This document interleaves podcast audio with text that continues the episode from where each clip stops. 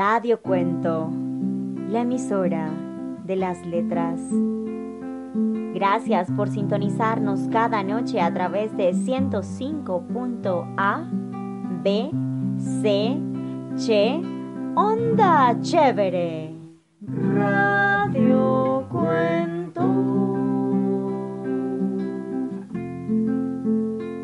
Hoy en Cuentos de Wilhelm Hauff, El enano Narizotas, parte 3. En la voz de Carlos Loaiza y Pintoresca y una cortesía de Paréntesis y Corporación Cultural Altavista. Radio Cuento. La emisora de las letras.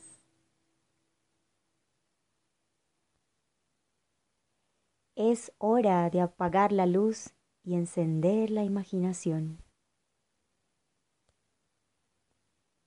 Buenas noches, solidaria manada humana.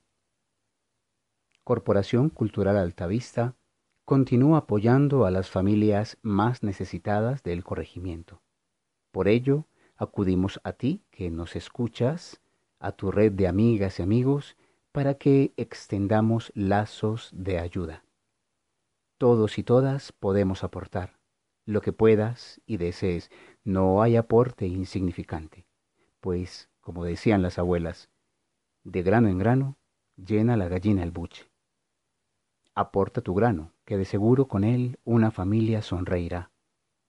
Anexaremos a nuestro audio de hoy una nota en la que aparecen las cuentas para consignar y o comunicarse con personas de la corporación. Gracias por compartir. Hola, soy Sofía Montoya, corresponsal de la Corporación Cultural Alta Vista desde Morro. Resulta que en Medellín a partir de ahora no se permitirá entrar en ningún sistema de transporte sin usar tapabocas, como el metro, buses, taxis, etc. Todo el que quiera ingresar sin tapabocas se le pondrá una multa. En algunas estaciones del metro ya fueron instalados dispensadores de gel antibacterial y lavamanos. Así que recuerden, no salgan de sus casas a menos de que sea necesario y si tienen el pico y cédula. Pero recuerden también que solo debe ir una persona por familia a mercar. Lávense muy seguido las manos y si presentan síntomas referentes al COVID-19, usen tapabocas y practiquen el aislamiento preventivo que son dos metros de distancia con las otras personas. Les informó Sofía Montoya desde Morro Altavista y esto fue Noticas Morro. Gracias por su atención.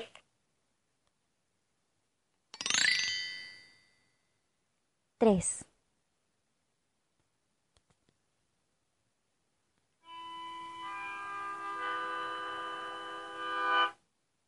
Así habló, volviendo a hacer sonar el silbato. Llegaron primero muchos conejillos de indias con vestidos humanos. Se habían puesto delantales de cocina y al cinturón cucharones y cuchillos de trinchar. Tras estos entró dando brincos un gran número de ardillas. Llevaban amplios pantalones turcos, andaban erguidas y en la cabeza llevaban gorritas verdes de terciopelo.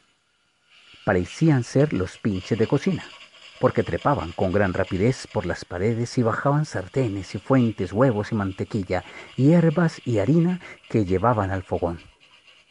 Junto a este, la vieja se afanaba entre tanto sin parar, yendo y viniendo en sus zapatillas de cáscara de coco. Y el niño veía que se tomaba muy a pecho el cocinarle algo bueno. El fuego crepitaba ya cobrando altura empezó pronto a humear y a hervir la sartén. Y un agradable aroma se extendía por la habitación. Mientras la vieja corría arriba y abajo, las ardillas y los conejillos le iban a la saga y cada vez que pasaba junto al fogón, echaba una mirada metiendo su larga nariz en la olla. Por fin esta empezó a hervir a borbotones y a dar silbidos, escapando el vapor hacia lo alto y la espuma rebosaba derramándose en el fuego.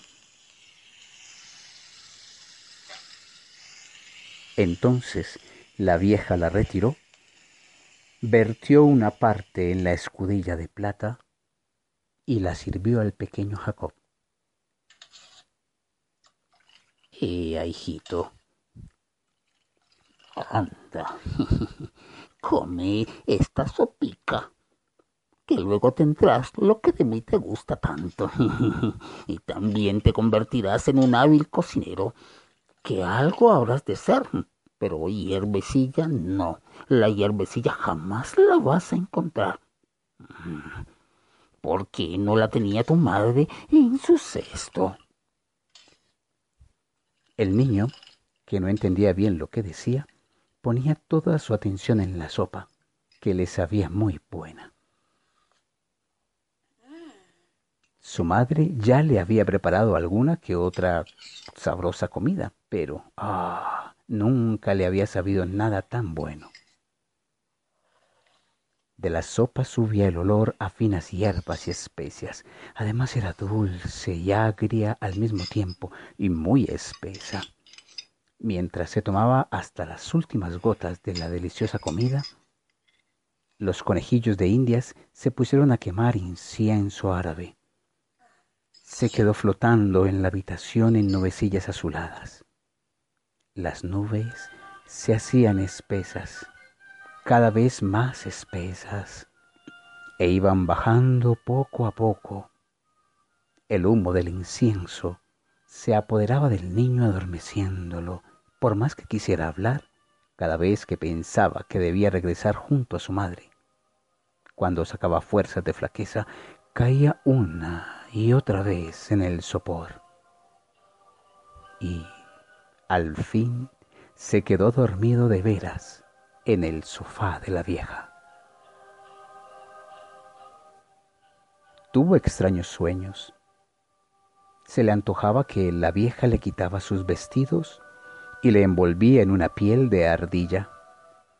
Ahora podía dar saltos y trepar como una ardilla. Tenía por compañeros a las otras ardillas y a los conejillos, que eran gente obediente y educada, y con ellos estaba al servicio de la anciana. Al principio solo lo usaban para los servicios de limpia botas, es decir, que tenía que untar con aceite y sacar brillo frotando a las cáscaras de coco que la mujer llevaba en lugar de zapatillas. Como en la casa de su padre lo habían acostumbrado a hacer a menudo trabajos similares, acabaron en un santiamén. Más o menos, al cabo de un año, siguió soñando. Lo pasaron a un trabajo más delicado. Junto con las demás ardillas tenía que recoger las partículas de polvo que se veían al filtrarse los rayos de sol. Y cuando tenía bastante, pasarlas por el tamiz de un finísimo sedazo. Y es que la mujer tenía este polvillo por la quinta esencia de lo fino.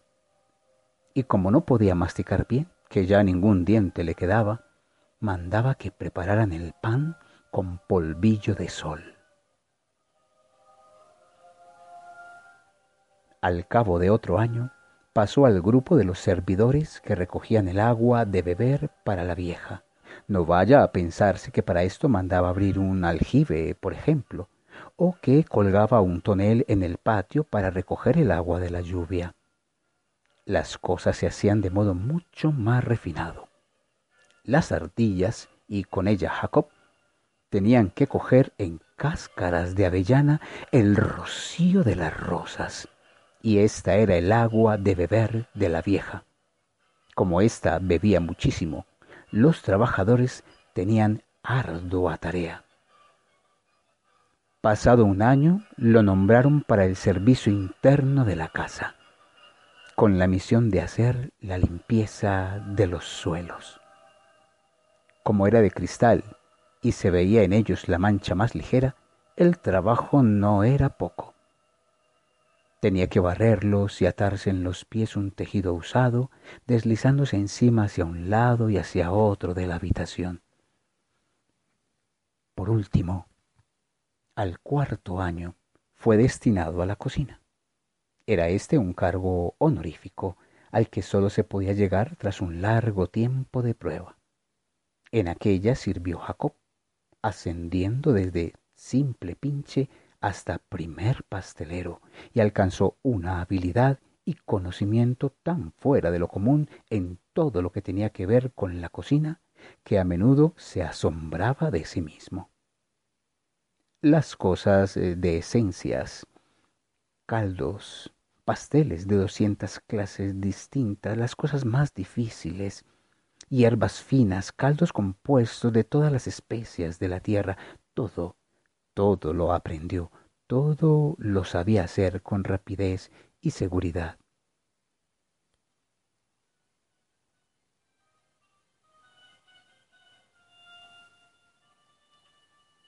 Así, habían pasado alrededor de siete años al servicio de la vieja, cuando un día, ésta, quitándose las zapatillas de coco y haciendo cesto y bastón para salir, le ordenó que desplumara un pollito, lo rellenara de hierbas y lo asara bien dorado y tostadito hasta que volviera.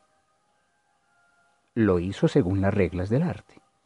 Retorció el pescuezo al pollito, lo escaldó en agua hirviendo, le arrancó con destreza las plumas, le raspó después la piel hasta que quedó fina y lisa y le sacó las entrañas.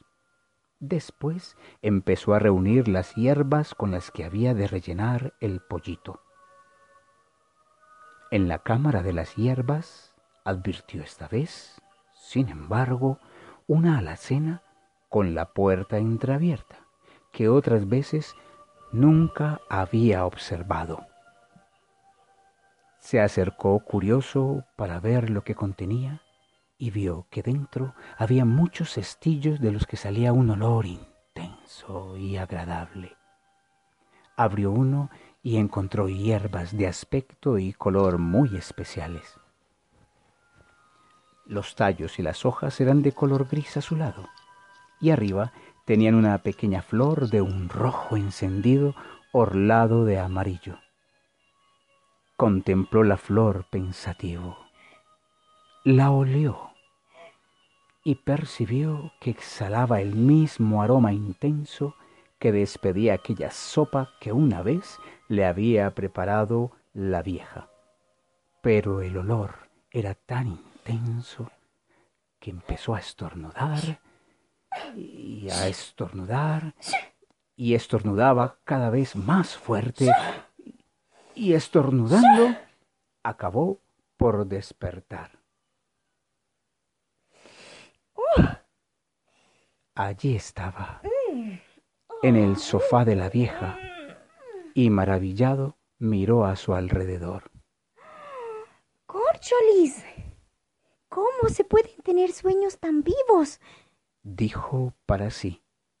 Pero si hubiese podido jurar que estaba hace un instante convertido en una miserable ardilla, en un camarada de los conejillos de indias y otros bichos, y encima en un gran cocinero. ¿Cómo se va a reír mi madre cuando le cuente todo? Mm, pero. pero no me censurará también que me haya quedado dormido en una casa ajena en lugar de ayudarle en el mercado. Con estos pensamientos se daba ánimos para ponerse en marcha. Sus miembros estaban todavía muy entumecidos por el sueño, en especial la nuca, porque no podía mover bien la cabeza hacia los lados. Tuvo que reírse incluso de sí mismo por estar tan amodorrado, ya que a cada momento, antes de lo que esperaba, tropezaba con la nariz eh, en un armario o en la pared, o bien chocaba con ella en una de las jambas de la puerta si se daba la vuelta con rapidez. Las ardillas y los conejillos de indias corrían gimoteando a su alrededor, como si quisieran acompañarlo. Él también les hizo una invitación. La invitación fue en serio. Cuando estaba en el umbral, porque eran animalillos graciosos, pero sobre sus cáscaras de nuez Volvieron a entrar con rapidez en la casa y ya solo los oía lloriquear en la lejanía.